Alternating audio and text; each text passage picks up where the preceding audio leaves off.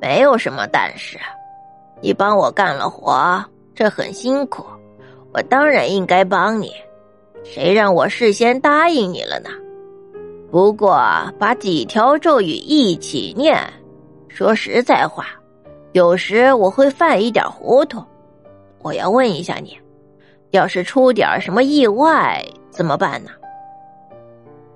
只要有屋子，还是随我走的屋子。只要有足够我吃的美味青草，只要我头上还长着两只脚，人家还叫我牛，这就没什么可说的。出点意外又有什么了不起的呢？你这样说，我就放心了。糊涂巫婆进屋去翻了一下她的魔法大词典，她记熟了几条咒语，就到了大牛的身边。她两手朝天。嘴里念念有词，最后他沙哑着嗓子说：“变。”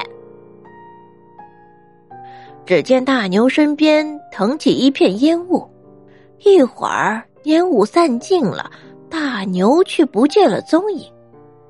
糊涂巫婆犯了糊涂，她知道自己的魔法又出了点问题，但糊涂巫婆再一想，魔法再出问题。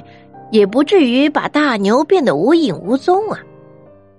糊涂巫婆在大牛原先站的地方仔细的找，只见一片草叶上有一只身上背着圆圆的硬壳的小动物。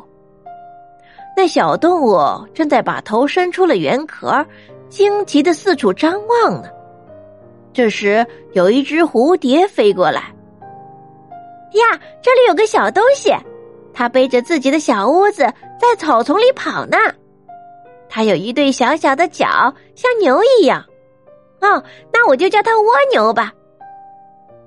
糊涂巫婆说：“这就对了，这小蜗牛有了间能避风挡雨的小屋子，而且这屋子还能随身携带着跑。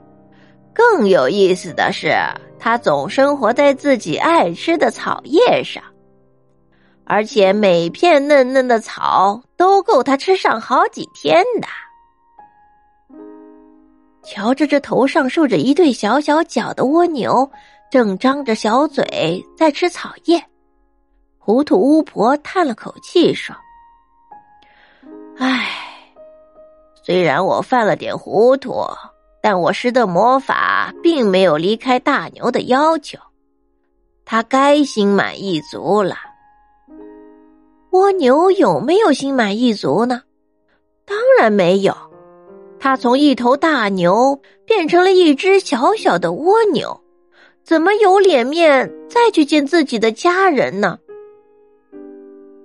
小蜗牛可以不干活了，小蜗牛也有足够吃的美食，但它并不开心，常常是一边赶路一边哭。